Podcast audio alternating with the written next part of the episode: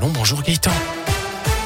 Bonjour Jérôme, bonjour à tous. Et à la une ce mardi, les pompiers humanitaires français se mobilisent pour la crise en Ukraine. L'ONG PHF, dont le siège national se trouve à saint envoie ce matin une équipe sur place pour apporter de l'aide à la population. Quatre bénévoles de l'association rejoignent Paris dans la matinée pour un vol en début d'après-midi direction Cracovie avant de rejoindre un poste frontière entre la Pologne et l'Ukraine. Un flux important de personnes y transitent pour fuir la guerre. Cette première équipe part en tout cas pour une mission d'une dizaine de jours. Il s'agit de pompiers bénévoles qui se mobilisent sur leur temps de repos intervenir notamment après des catastrophes naturelles. Cette fois, c'est un climat plus particulier. Le commandant Jérôme Giron est le président fondateur de l'ONG. D'abord, il y a un point commun avec les missions dites habituelles, c'est qu'il y a de la détresse et des populations dans le besoin. Donc à ce titre-là, effectivement, on a un petit peu d'expérience. Et bien, naturellement, on est dans un contexte géopolitique un petit peu particulier et sécuritaire un petit peu spécifique. Mais vous savez, il y a quelques mois de ça, euh, on était au Mali. Euh, il y a quelques mois, on était euh, au Liban également. Et le volet de la sécurité, c'est quelque chose sur lequel euh, ben, on, fait beaucoup attention. Et en tout cas, la situation euh, et la détresse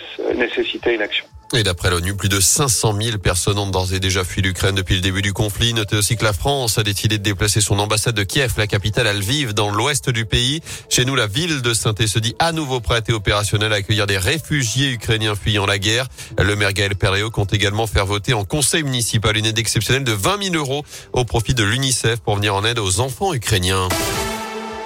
Dans l'actu également, 8 ans de prison, dont 2 avec sursis la peine requise contre un homme de 21 ans accusé d'agression sexuelle sur une fillette de 11 ans dans un hôtel du Coteau. Des faits qui remontent au mois de mars 2021.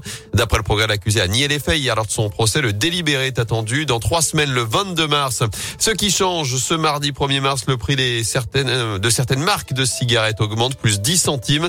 Le plafond des tickets resto à 38 euros est prolongé jusqu'au 30 juin. Il devait revenir à 19 à partir d'aujourd'hui. 4 millions de salariés sont en tout cas concernés. À partir d'aujourd'hui également le versement des pensions alimentaires pour les couples divorcés est facilité.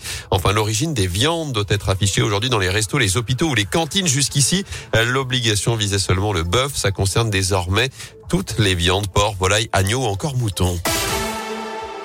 En foot, la nouvelle blessure de Romain Mouma. D'après l'équipe, l'attaquant Stéphano souffre d'une rupture d'un ligament du poignet après la défaite à Paris samedi au Parc des Princes. Conséquence, il va devoir être opéré cette semaine. Il devrait manquer deux, voire trois matchs, notamment le choc pour le maintien ce dimanche, la réception de Metz à 13h à Geoffroy Guichard et certainement le déplacement à Lille une semaine plus tard. Avance la place aux demi-finales de la Coupe de France. Ce soir, première affiche entre Nice et le Petit Pousset Versailles. Demain, Nantes recevra Monaco.